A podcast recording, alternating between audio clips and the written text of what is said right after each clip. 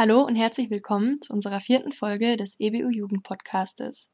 Heute mit Inga aus Halle, Pauline aus Leipzig und Nella aus München. In unserer heutigen Folge dreht sich alles um das Stadtfest in Herrnhut, denn Herrnhut wird 2022 300 Jahre alt.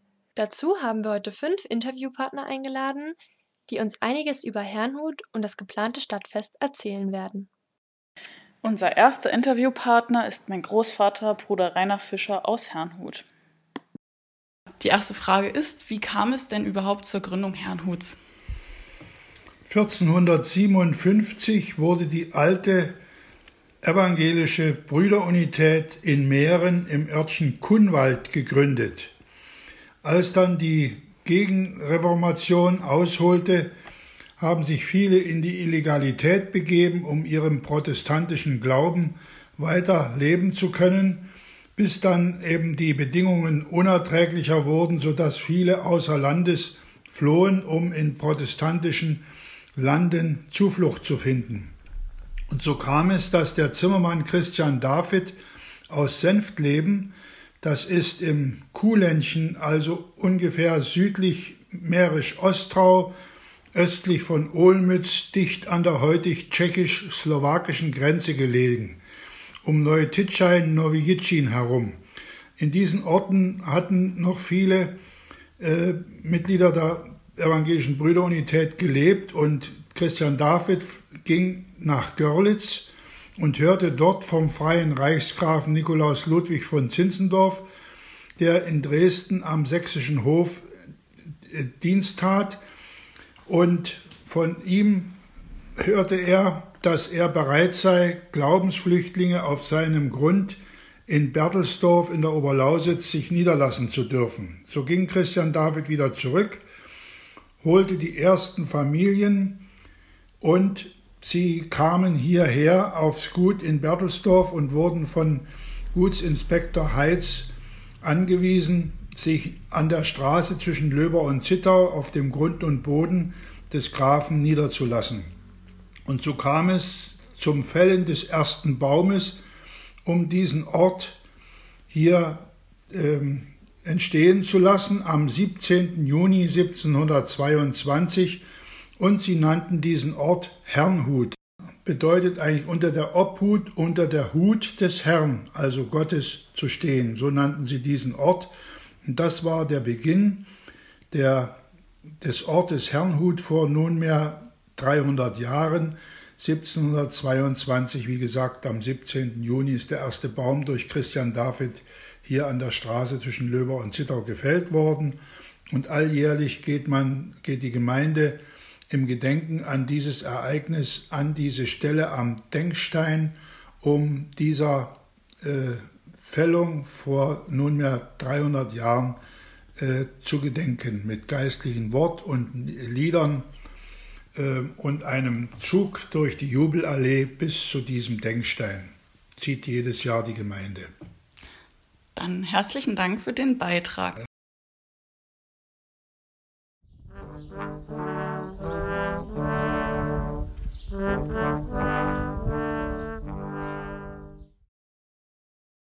Aber wie genau wird denn nun das Stadtfest in Herrnhut aussehen und was ist alles geplant? Das und noch viel mehr werden uns unsere nächsten zwei Interviewpartner genauer erklären. Herzlich willkommen. Könntest du dich den Zuhörern bitte einmal kurz vorstellen? Ich danke euch ganz herzlich für diese Einladung. Ich bin Erdmute Frank und ich lebe in Herrnhut. Äh, man kennt mich in der Brüdergemeinde vielleicht von früher. Da habe ich Kinderreszeiten im Sonnenschein in Ebersdorf gemacht. Dann habe ich in der Kinder- und Jugendarbeit hier in Herrnhut gearbeitet und jetzt bin ich hier als Gästepfarrerin. International bin ich verbunden mit dem Unitätsfrauenbüro Unity Women's Desk.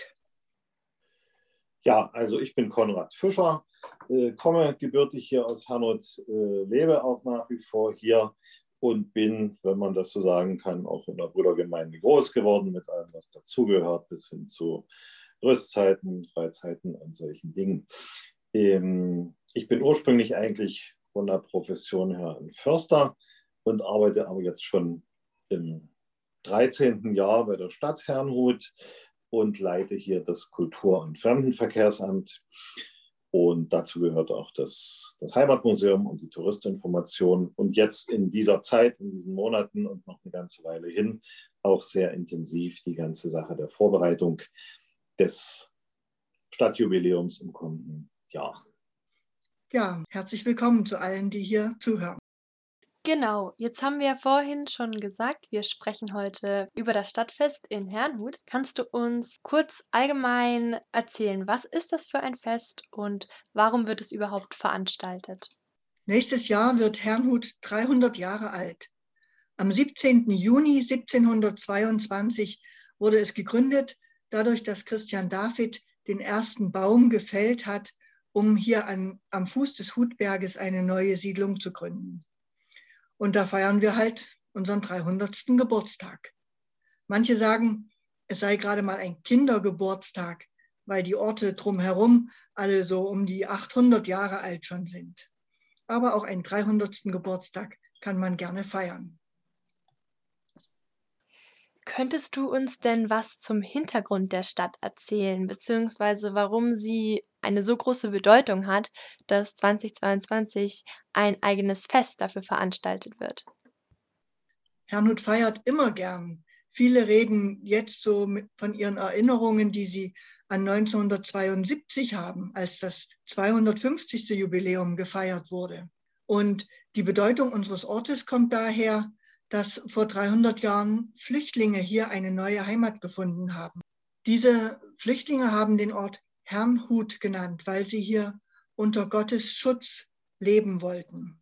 Ja, und dann ist Herrnhut noch bekannt durch die Losungen, natürlich auch durch die Sterne und durch die Missionare, die seit 1732 von hier aus in alle Welt gezogen sind.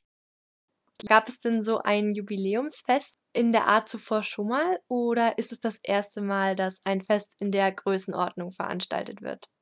Also es gab natürlich schon viele äh, Jubiläen, ähm, schon die 50-Jahr-Feier 1772 wurde äh, ganz ordentlich begangen. Da hat man nämlich den ersten Denkstein, der behauen war, aufgestellt. Dann war die 100-Jahr-Feier 1822. Auch da gibt es Belege und äh, Bilder von damals, äh, dass das auch schon ganz groß gefeiert wurde. Und auch 1922 die 200-Jahr-Feier. Also man hat das immer wieder genutzt.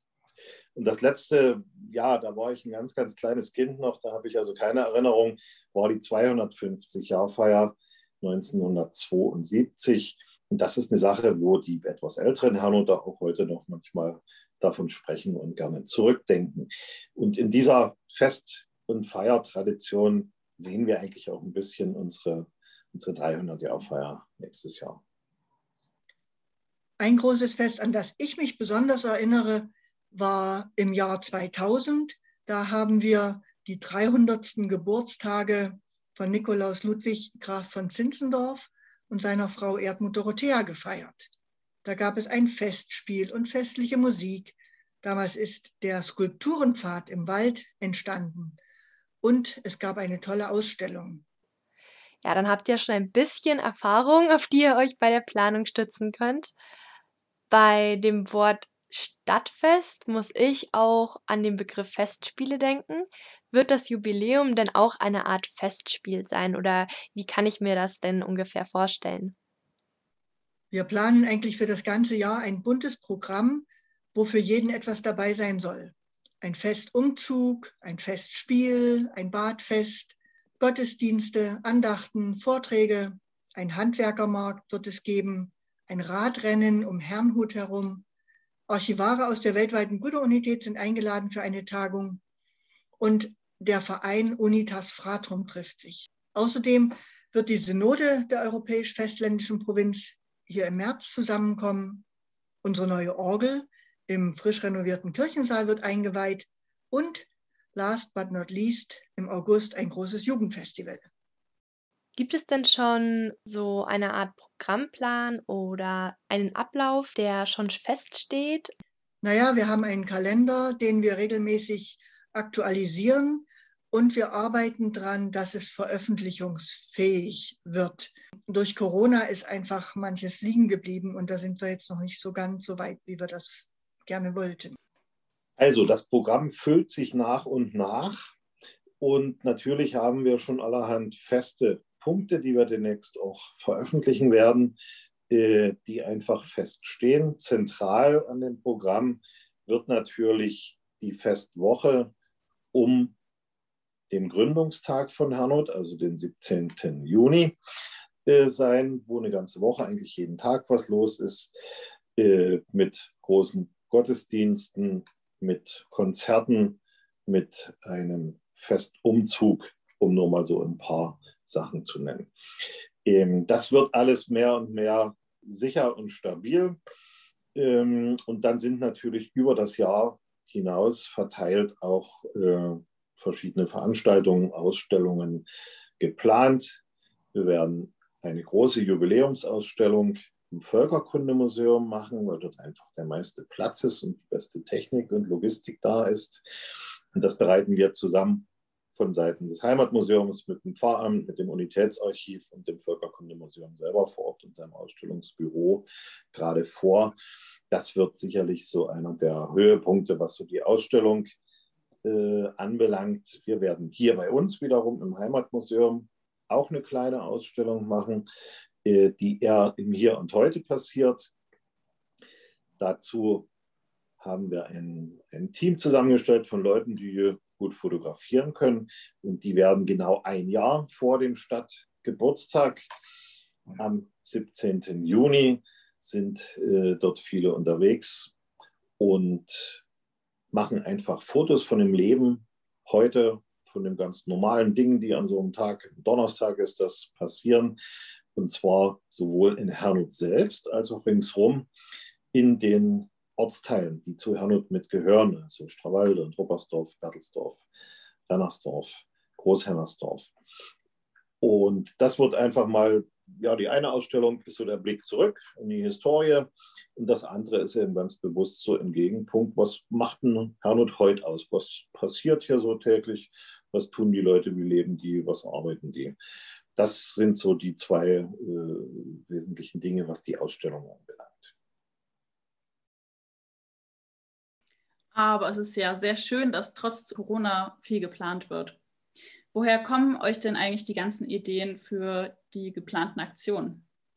Also wir hatten zum Anfang der Planungszeit ähm, Einwohnerversammlungen mit Brainstorming und da kamen wirklich 100.000 also Ideen zusammen. Und dann haben sich Ausschüsse gebildet, die die Ideen konkretisiert haben. Und vor kurzem zum Beispiel konnten wir jetzt auch ein Team für den Festumzug gewinnen, die sich jetzt dran setzen und dort organisieren, was es für Bilder und für einen Ablauf und so gibt. Also das funktioniert eigentlich sehr, sehr gut und da sind wir sehr froh, dass so viele mitmachen. Du hast vorhin kurz die historischen Anfänge der Stadt Herrnhut angesprochen. Was genau spielt denn die Entstehungsgeschichte Herrnhuts in den eben genannten Veranstaltungen für eine Rolle, beziehungsweise wie wird diese aufgegriffen? Also ich glaube, das traditionell Wichtigste für so ein Stadtfest ist die Denksteinfeier am 17. Juni. Ähm, der Zug der Gemeinde und aller Mitfeiernden zu der Stelle im Wald, wo Christian David den ersten Baum gefällt hat. Dabei spielt der Bläserchor und wir halten normalerweise am Denkstein eine kurze Liturgie mit Andacht. Mhm. Die Geschichte wird auch eine große Rolle spielen bei einer Ausstellung, die im Völkerkundemuseum stattfindet. Da soll anhand von mindestens 100 Ausstellungsobjekten die Entwicklung Herrnhuts veranschaulicht werden. Und außerdem hoffen wir, dass sich im Festspiel die Gründungssituation wiederfindet. Jetzt nicht so als historische Darstellung, sondern eher reflektierend. Da bin ich auch schon sehr gespannt. Und gibt es noch andere Themen oder Inhalte, die besonders im Fokus des Programms stehen und durch die Veranstaltungen thematisiert werden sollen? Und wenn ja, wie habt ihr die denn aufgegriffen und umgesetzt?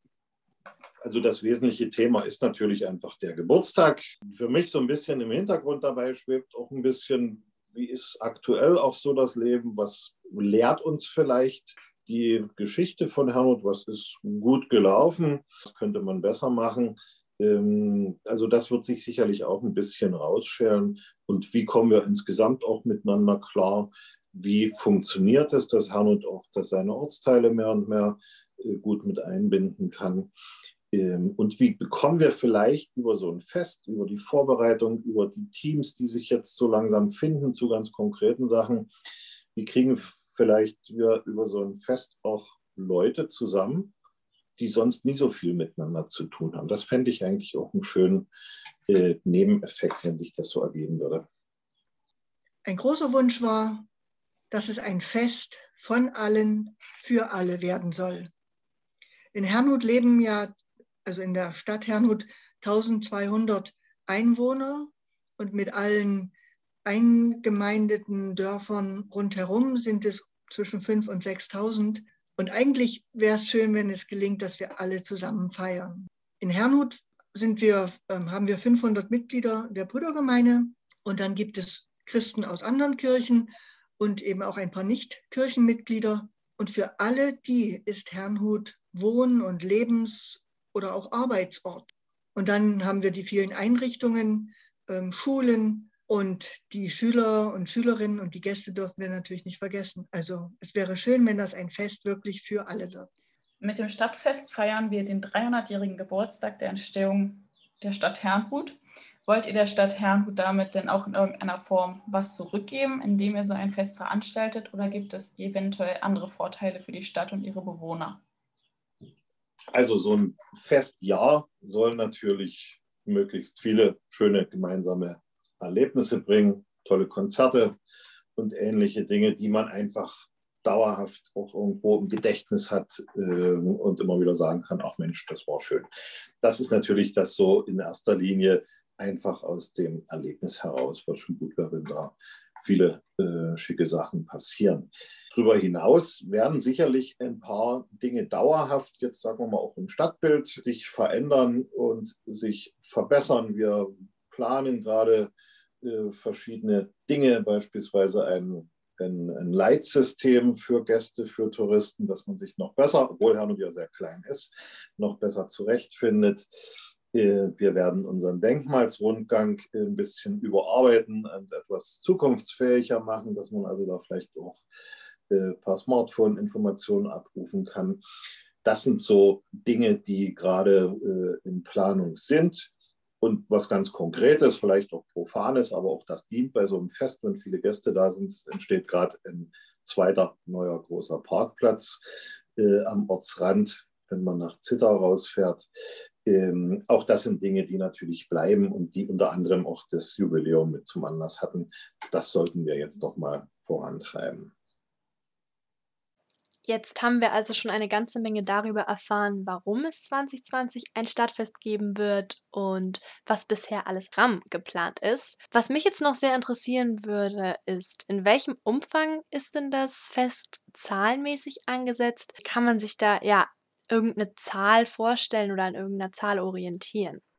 Das ist eine gute Frage. Im Kirchensaal haben dann vielleicht 500 Menschen Platz vielleicht auch ein paar mehr, wenn man zusammenrutschen darf. Das Komensky, unser Gäste- und Tagungshaus, hat ein bisschen mehr als 150 Betten. Es gibt in der Umgebung auch noch Hotels und Ferienwohnungen und so. Die Jugend plant im August eine Zeltstadt für die erwarteten 200 bis 500 Jugendlichen.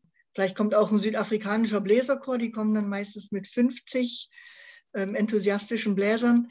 Also ähm, es wird ein großes Fest werden. Und reichen denn die Kapazitäten in Hernot überhaupt für ein so großes Fest aus? Wir hoffen es. Ja, äh, zuerst hoffen wir natürlich, dass auch möglichst alle, die kommen können oder kommen wollen, auch kommen können. Stichwort Corona, aber da sind wir ganz guter Hoffnung, dass sich das im kommenden Jahr einfach noch mehr normalisiert hat. Und klar haben wir nicht unendlich viele große Hotels in unserem kleinen Hanut, aber es gibt neben den, den Gästehäusern und den Ferienwohnungen direkt hier in Hanut und in den Ortsteilen, natürlich auch in der Region, also in Richtung Görlitz, Zittau, Bautzen, äh, auch eine ganze Reihe von Übernachtungsmöglichkeiten. Und insofern denke ich, wir werden mit den Kapazitäten dort ausreichen, weil sich etliches zum einen über das Jahr verteilt und der große Andrang ja wirklich nur alleine in der Festwoche sein wird. Und für den Fall, so kenne ich es auch aus der Vergangenheit, könnte ich mir auch vorstellen, dass es ja so diese Art von Privatquartieren innerhalb der Gemeinde oder innerhalb von Sportvereinen oder was auch immer, äh, dass das auch wieder mal ein bisschen eine größere Rolle spielen kann. Ich hoffe mal sehr, dass das Logistikteam das bewältigen wird. Und ich denke schon, dass sie das hinkriegen. Ja, dann hoffen wir das mal. Ähm, wie werbt ihr denn eigentlich für dieses Fest oder wie stellt ihr sicher, dass auch genug Leute davon erfahren? Ich denke, dieser Podcast hier ist schon mal super Werbung. Das ähm, werden wir überall auch weitererzählen.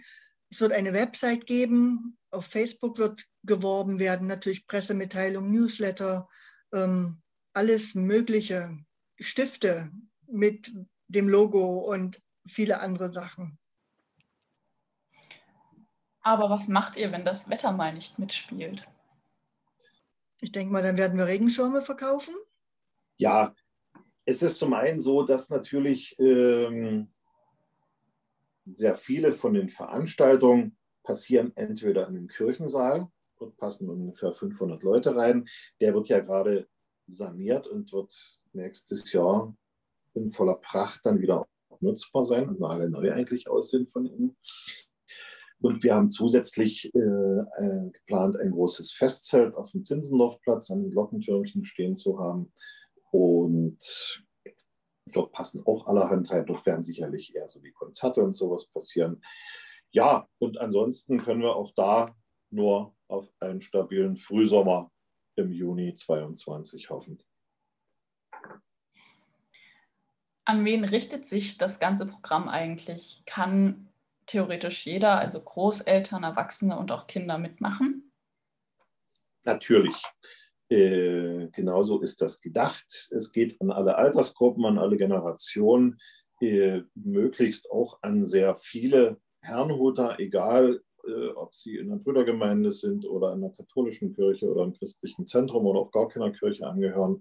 Ähm, das soll also ganz bewusst auch wirklich in alle Richtungen äh, gehen. Das ist so die erste, die naheliegendste Zielgruppe, wenn man so will, äh, die Menschen hier im Ort. Dann, ich sagte es ja schon zweimal, wollen wir natürlich auch versuchen, da und dort das Angebot zu machen, auch äh, die Leute aus den Ortsteilen ringsherum, die zu Hanut mitgehören, äh, mit einzubeziehen.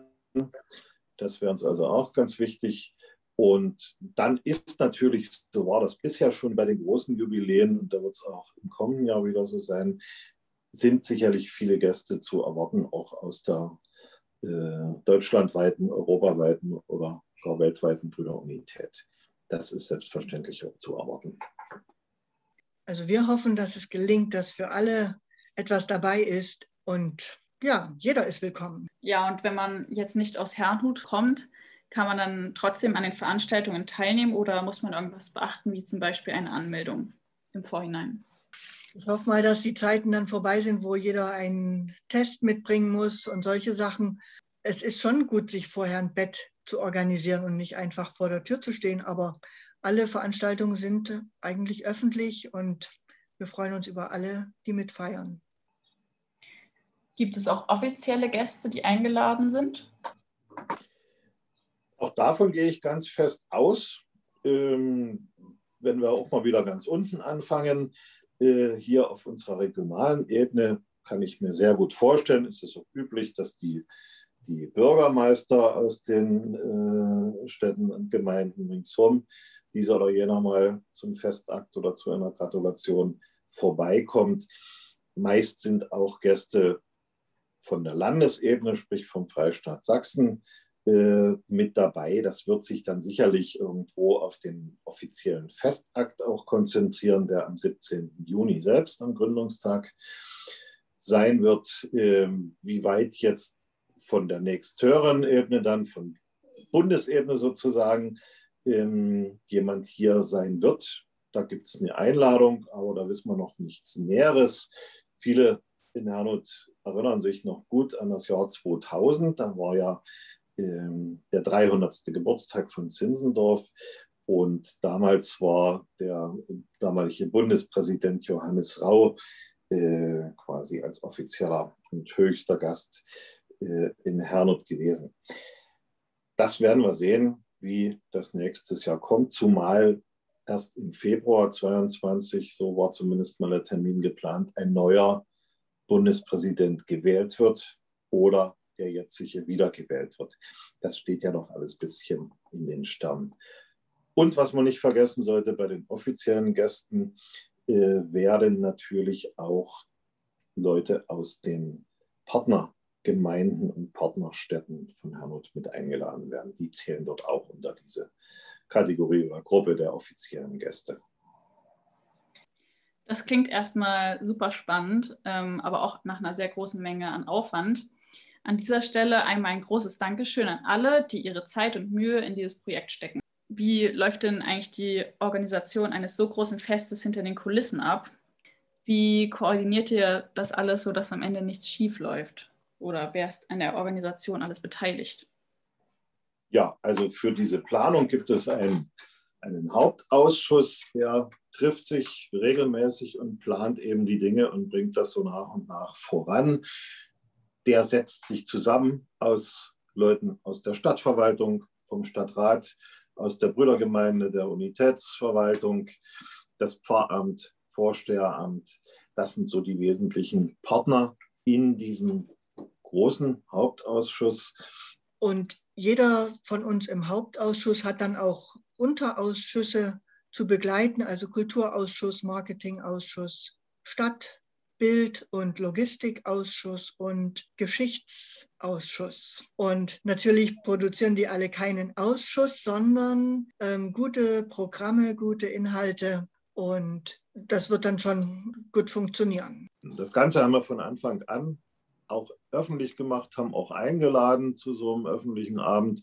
Wer kommen will, äh, kann dort kommen und seine Ideen einbringen. Da haben wir ganz viel an eine große Wand äh, geschrieben und zusammengetragen und auch tatsächlich etliches davon in der Zwischenzeit mit geplant und die auch verwirklicht werden. Und wir werden Mitte Juli am 15.07 nochmal so einen ähnlichen Infoabend machen, auch öffentlich und mit allen bisher schon Beteiligten. Da ist es dann noch ein knappes Jahr hin bis zur eigentlichen Feier. Und zu dem Zeitpunkt wollen wir eben äh, einfach mal erzählen und berichten, was ist bisher alles so geplant oder wer hat vielleicht noch ganz fix eine neue Idee, die man noch relativ kurzfristig mit umsetzen könnten. Das ist so im Wesentlichen die Struktur für die ganze Organisation und Planung, die wir hier haben. Gibt es vielleicht auch was, was ich als Außenstehender zum Fest beitragen kann, falls jemand sagen würde, er, sie würde euch gerne in irgendeiner Form unterstützen? Naja, auch für so ein Fest ist es ganz wichtig, dass wir mit der Fürbitte von Brüdern und Schwestern überall rechnen können. Und Geld ist natürlich auch ein gutes Mittel, um dieses Fest zu unterstützen. Und dann konkret wird es viele Dienste geben, wie Abwaschen und Kuchen backen, Bierbänke und Stühle aufbauen und wieder abbauen. Also da wird jede Hand gebraucht werden. Ja, also es gibt immer noch die Möglichkeit natürlich, wenn man äh, noch eine tolle Idee hat, selber was zu machen. Ähm, wir wollen das ja nicht alles so von oben aufdrücken und vorsetzen und jetzt konsumiert mal schön, sondern es ist natürlich klasse, wenn äh, Leute selber sagen, ich fände das gut. Beispiel das Badfest, was in Planung ist. Das sind zwei Frauen, die haben sich das überlegt und wir machen das. Und dann haben wir ein bisschen beraten und gesagt, da könnten wir euch unterstützen, dort könnte man ein bisschen was mit finanzieren. Aber rein organisatorisch von den ganzen Ideen, Inhalten kümmern sich andere als wir sozusagen offiziell. Und das ist eigentlich auch schön, wenn sich so ein großes Fest aus solchen verschiedenen Faktoren äh, mit zusammensetzen kann, dass es auch, sagen wir mal, wirklich von den Leuten selbst mitgestaltet wird. Das sind auf jeden Fall gute Möglichkeiten, sich einzubringen. Nun meine letzte Frage. Auf welchem Stand befinden sich denn aktuell die Vorbereitungen? Und gab es bei der Organisation auch Hürden, auf die ihr gestoßen seid? Naja, wir haben eine große Hürde, das ist klar, dass durch die ganzen Kontaktbeschränkungen, die wir seit letzten Frühjahr hatten, ist natürlich äh, ja, viel zum Erliegen gekommen, beziehungsweise sehr gebremst. Wenn man einfach sich nie an den Tisch setzen kann und mal äh, ein paar Zettel mit drauflegt und ein paar Planungen so direkt von Auge zu Auge machen kann, dann bremst das so eine Geschichte. Egal, ob es E-Mail oder Zoom oder sonst was gibt, aber so das persönliche, direkte Treffen und diese Kontakte, die haben uns eben sehr gefehlt. Und das hat das auch ein bisschen ja, zurückgeworfen. Umso konzentrierter und gestrafter versuchen wir jetzt zu arbeiten um diesen kleinen Rückstand wieder aufzuholen. Da haben wir auch schon viel geschafft. Und das ist durchaus sportlich, was jetzt noch vor uns liegt. Aber wir werden das jetzt durchziehen.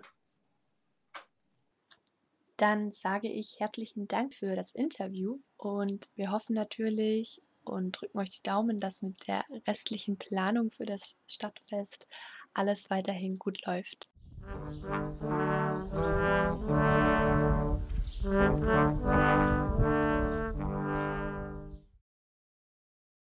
Ja, also wir haben ja jetzt schon einiges über das Jubiläum von Hernut gehört und ähm, dass verschiedene Veranstaltungen im Rahmen des Jubiläums stattfinden werden. So findet auch das Jugendfestival statt, was unter anderem von den Jugendbeauftragten organisiert wird, aber auch von ehrenamtlichen MitarbeiterInnen ähm, aus der Jugend. Ähm, und wir haben jetzt hier zwei von den Mitorganisatorinnen ähm, zu Besuch, die sich bereit erklärt haben, ein Interview mit uns zu führen. Hallo an Finn Ole und Runa, schön, dass ihr da seid. Ähm, Hallo. Vielleicht, könnt ihr Hallo. Euch, vielleicht könnt ihr euch ganz kurz vorstellen, wer ihr seid und was ihr macht. Ja, ich bin äh, Runa, arbeite äh, seit langem ähm, in der Jugend mit und bin auch Teil des PTs aktuell. Und ja, wir wohnen in Dresden und ich studiere noch. Genau, ich bin Finn Ole und wir machen, also ich mache schon Jugendarbeit seit meiner Konfi ungefähr. Und für das äh, Europafestival oder jetzt halt auch Momo genannt, äh, habe ich mich, glaube ich, auch schon vor sieben Jahren oder so mal gemeldet, um da mitzuarbeiten als Ehrenamtlicher. Es hat halt dann immer lange nicht funktioniert, aber jetzt ist es endlich soweit, dass wir seit einem Jahr planen können. Da freue ich mich sehr drüber. Ja, danke nochmal, dass ihr hier seid. Äh, vielleicht könnt ihr als erstes mal kurz erwähnen, ähm, wie, inwiefern das Jugendfestival oder wie ihr gerade schon gesagt habt, das Europafestival mit dem Jubiläum von Herno zusammenhängt und wann und wo das Ganze eigentlich alles stattfinden wird. Also unser Working Title war Europafestival. Wir müssen kurz sagen, ab jetzt werden wir das Europafestival immer Momo Festival nennen. Das ist ganz wichtig, das Momo Festival. Zum Titel sagen wir dann später nochmal was. Genau, und ähm, das Festival ist Teil des Festjahres im Herrn. Da habt ihr sicherlich gerade schon einiges gehört. Und ähm, die Jugend der Brüdergemeinde hat einfach die Ehre, dort auch vertreten zu sein und ähm, da auch so ein bisschen Herrn feiern zu können. Genau, auch einen aktiven Teil mitzugestalten in der äh, Art und Weise, wie die Jugend quasi feiert. Genau, und das Festival wird stattfinden vom 17. August bis zum 21. August 2022. Ähm, als kleine Eselbrücke, das hilft mir immer. Es geht von Fritz Geburtstag zu Johanns Geburtstag. äh, das hilft immer super, um sich das merken zu können. ähm, genau. Genau, dazwischen veranstalten wir einfach eine riesengroße Sause und wenn die beiden ihre riesigen Freundeskreise mitbringen und noch ganz, ganz viele Leute mehr, dann wird das eine richtig runde Sache. Das ist ja schon mal super. Also ich merke mir das jetzt, das heißt Momo. Aber ihr habt ja schon gerade gesagt, dass es äh, ursprünglich unter dem Namen Europa Festival ähm, äh, ja, äh, gelaufen ist. Ähm, wie unterscheidet sich das denn jetzt zu den üblichen Festivals wie dem Herrn Haag Festival? Werden da jetzt wirklich mehr Jugendliche aus anderen Ländern noch kommen, die jetzt vielleicht sonst so nicht kommen? Also was habt ihr da für Erwartungen oder vielleicht schon Anmeldungen ähm, oder Einladungen? Wer wird alles kommen sozusagen? Also Einladungen haben wir eben nach ganz Europa verschickt, nach Niederlande, Schweden, Dänemark, Großbritannien, je nach Pandemiesituation bedingt auch Albanien und andere ähm, Länder, in denen es Brüdergemeinde gibt. Und auch alle, die sich sonst noch eingeladen fühlen wollen, auch wenn sie jetzt nicht so viel mit Kirche und Glauben am Hut haben. Ähm, ich denke, dass wir für jeden da irgendwas haben, was sie dann mitnehmen können davon.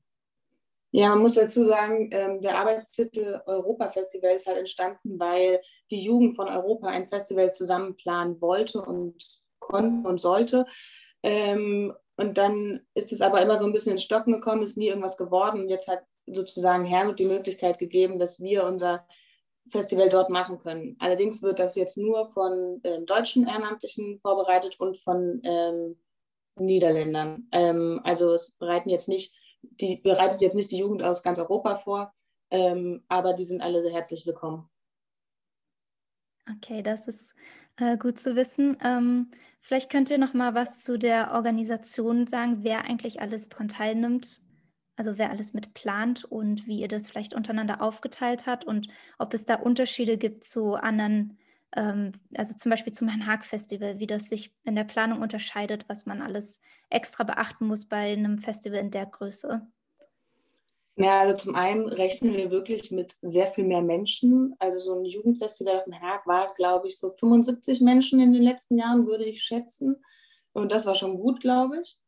Ähm, wir rechnen jetzt mit deutlich mehr Menschen und ähm, es wird auch viel freier werden. Ähm, also es wird keine feste Tagesstruktur geben, an die man sich halten muss. Man kann sozusagen gucken, auf was man Lust hat und dann irgendwie dahin gehen und ein bisschen rumlaufen und was Neues entdecken und so weiter.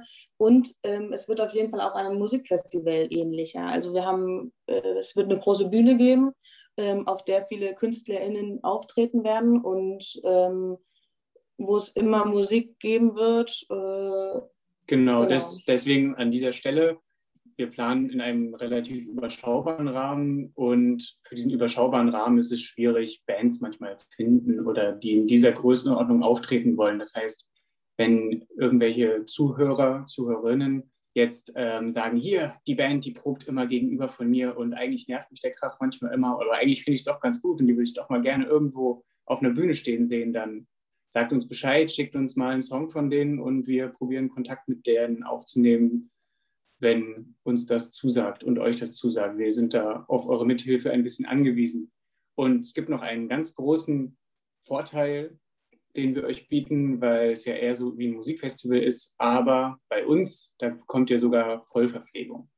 Also ihr müsst euch quasi nicht von Dosenravioli und ähm, ja, Grillen ist eigentlich was Gutes, ne? aber bei uns wird bestimmt auch mal gegrillt oder sowas. Okay, super.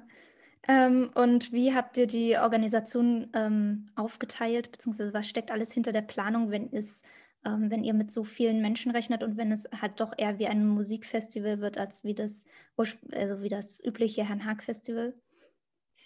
Naja, wir haben das Momo-Komitee und es ist klar, dass man nicht äh, in allen Bereichen mitentscheiden kann. Das ist einfach viel, viel zu groß. Das heißt, wir haben verschiedene Unterkomitees, ähm, in denen wir arbeiten, in denen wir uns weitere Leute gesucht haben, die da Bock haben, mitzuarbeiten. Und ähm, wenn jetzt irgendjemand sagt, äh, er will gerne noch irgendwie seinen Beitrag dazu leisten oder würde gerne seine Kreativität damit äh, dazugeben, dann ist er auf jeden Fall herzlich willkommen.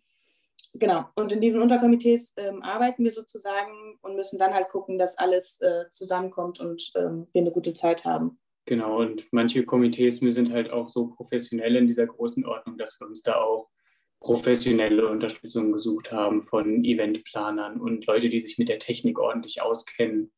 Ähm, da brauchen wir ganz andere Geschütze als bei so einem Jugendfestival. Das heißt, da sind wirklich auch noch professionelle Leute mit uns am Start. Ähm, was habt ihr denn für Hürden ähm, bei der Organisation während der Pandemie jetzt erfahren? Ja, also ich denke, jeder, der gerade irgendwie, egal ob für die Brüdergemeinde oder für irgendwelche anderen Organisationen oder Vereine, ähm, Kirchen, was immer, äh, Veranstaltungen plant, merkt es gerade, dass sobald man etwas online plant, ähm, einfach die Motivation schnell flöten geht und auch die Kreativität. Und das ist äh, auch so das Problem, was wir haben, würde ich sagen, beziehungsweise was ich habe. Ähm, wir sind in ganz Deutschland verteilt als Komitee und noch in der Niederlande. Ähm, das heißt, man sieht sich wirklich nur online und wenn man dann irgendwie kreativ werden will, gerät es ganz schnell ins Stocken. Und ähm, es würde jetzt nicht so, es gibt jetzt nicht so einen Kreativfluss, als wenn man zusammensitzen würde und noch irgendwie was trinken würde oder so. Ähm, das heißt, man muss jetzt so kreativ auf Abruf sein und dann auf zwei Stunden lang gebündelt kreativ sein oder produktiv, das ist schon ganz schön hart. Wir hatten ein Festivalwochenende bis, also Planungswochenende bis jetzt in Präsent. Das ist auch schon über ein Jahr her. Und seitdem findet alles nur noch online statt, bis auf äh, einige Herrnhut-Begehungen, sage ich mal, so um zu gucken, ähm, wo kann man es machen, das Gelände und so weiter. Und ähm, ja, das kann schon sehr anstrengend sein. Und rechnet ihr auch damit, ein Hygienekonzept für das Festival entwickeln zu müssen oder seid ihr bis jetzt noch optimistisch? Das bis dahin? Ja, also wir rechnen definitiv damit, dass wir ein Hygienekonzept machen müssen und aufstellen müssen. Ähm, wie das halt dann aussieht, werden die Zahlen sagen oder ob für Geimpfte das eben nicht sein muss. Wir können ja nicht in die Glaskugel schauen, was in einem Jahr ist. Ähm, wir gehen da optimistisch ran und wenn es eins geben muss, dann wird es auch definitiv eins geben. Das wird nicht das Problem sein, dass es stattfindet. Okay. Ähm, könnt ihr uns denn schon verraten, was grob geplant ist für das, ähm, für das Momo? Gibt es da schon so ein paar Teaser, ähm, was man erwarten kann? Ja, also äh, ich glaube, es wird ziemlich, ziemlich cool. Es wird ganz anders als ähm, Jugendfestival auf Haag. Es wird größer, lauter. Ähm, einzigartiger, besonderer. es ist einfach, ich glaube, wir werden eine super Zeit zusammen haben, die losgelöst von ganz, ganz vielen, von vielen Strukturen auch sein kann. Und ähm, einfach der Austausch, der internationale Austausch, der jetzt auch irgendwie bestimmt eineinhalb bis zwei Jahre brach lag, der wird da richtig nochmal aufleben und äh, ganz neue Qualitäten erfahren. Ja, also neben der Musik sind natürlich auch Workshops geplant ähm, und Spirituelles und so weiter ähm, und sportliche und kreative Angebote. Also es stützt sich jetzt nicht nur komplett auf Musik. Ja, also es wird äh, auch Workshops geben und Spirituelles. Genau, und das Ganze steht auch im Sinne des grünen Jahres, das ja eigentlich dieses Jahr richtig, richtig stattfindet. Ähm, und das Komitee, das große Komitee hat sich zur Aufgabe gemacht, regionale Sachen und regionale Produkte einzukaufen, besonders wenn es ums Essen geht und um irgendwelche Dienstleistungen. Und ähm, es soll wahrscheinlich auch Vorteile für Bahnfahrerinnen geben, die mit dem Zug anreisen. Also dazu als Beispiel genannt, es wird äh, auf jeden Fall im Sinne des grünen Jahres alles stattfinden. Da achten wir sehr drauf. Um über Recycling, Mülltrennung und Dinge, die wir halt einfach benutzen, um dieses Festival auf die Beine zu stellen. Genau. Sehr gut. Ähm, noch abschließend jetzt, ähm, wie werbt ihr für das ganze Festival? Ähm, indem wir in so netten Podcasts wie euren mitmachen. Und äh, lass es mal gesagt sein, dass das Momo-Festival vom 17.08. bis zum 21.08.2022 stattfindet. Und der Ticketverkauf für das Momo, der startet schon Ende dieses Jahres. Ein genaues Datum haben wir noch nicht, aber haltet einfach die Ohren und Augen offen in Social Media. Dann könnt ihr noch die billigeren Tickets ergattern. Ja, umso früher man bucht, umso billiger ist es. Ähm, deswegen es lohnt sich auf jeden Fall. Und ähm, sobald alle Grundinfos äh, wirklich hundertprozentig feststehen, sind wir auch in sozialen Medien vertreten. Ähm, das wird aber dann sicherlich nochmal irgendwie kommuniziert werden. Und jetzt haben sich die Leute wahrscheinlich noch die ganze Zeit gefragt, warum es eigentlich nur Momo heißt. Dieses großartige Geheimnis wollen wir jetzt hier bei euch exklusiv im Podcast lüften. Die Grundidee von dem ähm, Namen Momo ist, dass ähm, Momo steht für Moavian Moves und das ist ein Oberbegriff für Festival. Also man kann den für weitere Jugendfestivals immer wieder verwenden. Und dann pro Ort, wo dieses Festival stattfindet, kann man einen Untertitel machen oder nehmen. Und entwerfen, whatever. Und ähm, genau, den auf, das, auf die jeweilige Stadt oder auf das jeweilige Ereignis ähm, zurechtschneiden. Ah, das ist natürlich, ähm, das wusste ich nicht. Sehr gute Information. ähm, vielleicht, ihr habt gerade noch die äh, Social Media Kanäle erwähnt. Wollt ihr da vielleicht noch kurz erwähnen, wie die heißen? Ähm, noch sind wir nicht vertreten, das ist kreisnahe Planung. Wir können jetzt ganz schnell einen Namen erfinden, dann, kann, dann wird es auf jeden Fall ein guter Name. ähm, nee, also noch äh, es gibt keinen Namen, aber äh, ich denke, es wird irgendwas mit Moegan Moves oder irgendwie sowas. Man munkelt, man munkelt. Ähm, ja, aber ich denke, das wird auf jeden Fall dann gut kommuniziert werden, sodass man unsere Seite auf jeden Fall finden wird. Okay, dann danke ich äh, sehr herzlich für das Interview. Ich hoffe, ähm, dass viele ZuhörerInnen sich jetzt dazu entschieden haben, äh, noch Tickets zu kaufen für das Festival, für Momo. Darf ich noch kurz einen Aufruf machen? Äh, ja.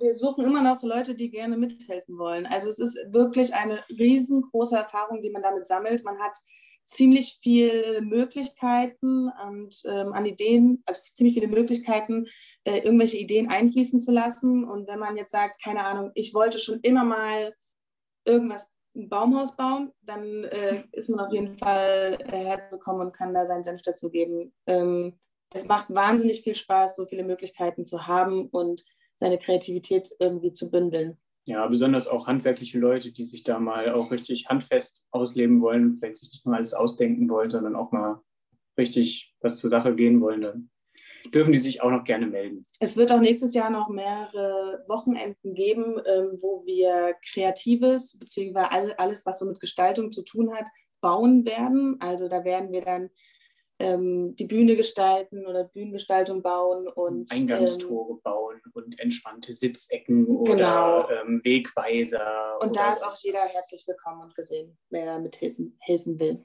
Bei wem sollen sich die Leute am besten melden? Ja, gerne bei mir. Also wer damit äh, was bauen will, gerne bei Runa melden.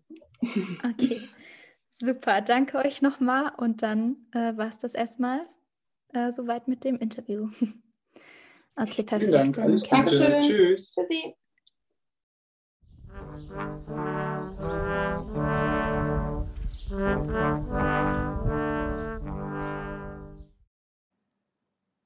So, das war's auch schon mit unserer heutigen Folge. Wir hoffen, ihr hattet Spaß beim Zuhören und würden uns sehr freuen, wenn ihr nächstes Mal wieder mit einschaltet. Hinterlasst uns doch gerne ein Feedback, damit wir wissen, was wir in Zukunft noch besser machen könnten, an die E-Mail-Adresse 300 Jahre Herrenhut@lammgeplauder.de. Bis dahin, bleibt gesund und genießt den Sommer. Euer Lammgeplauder-Team. Thank.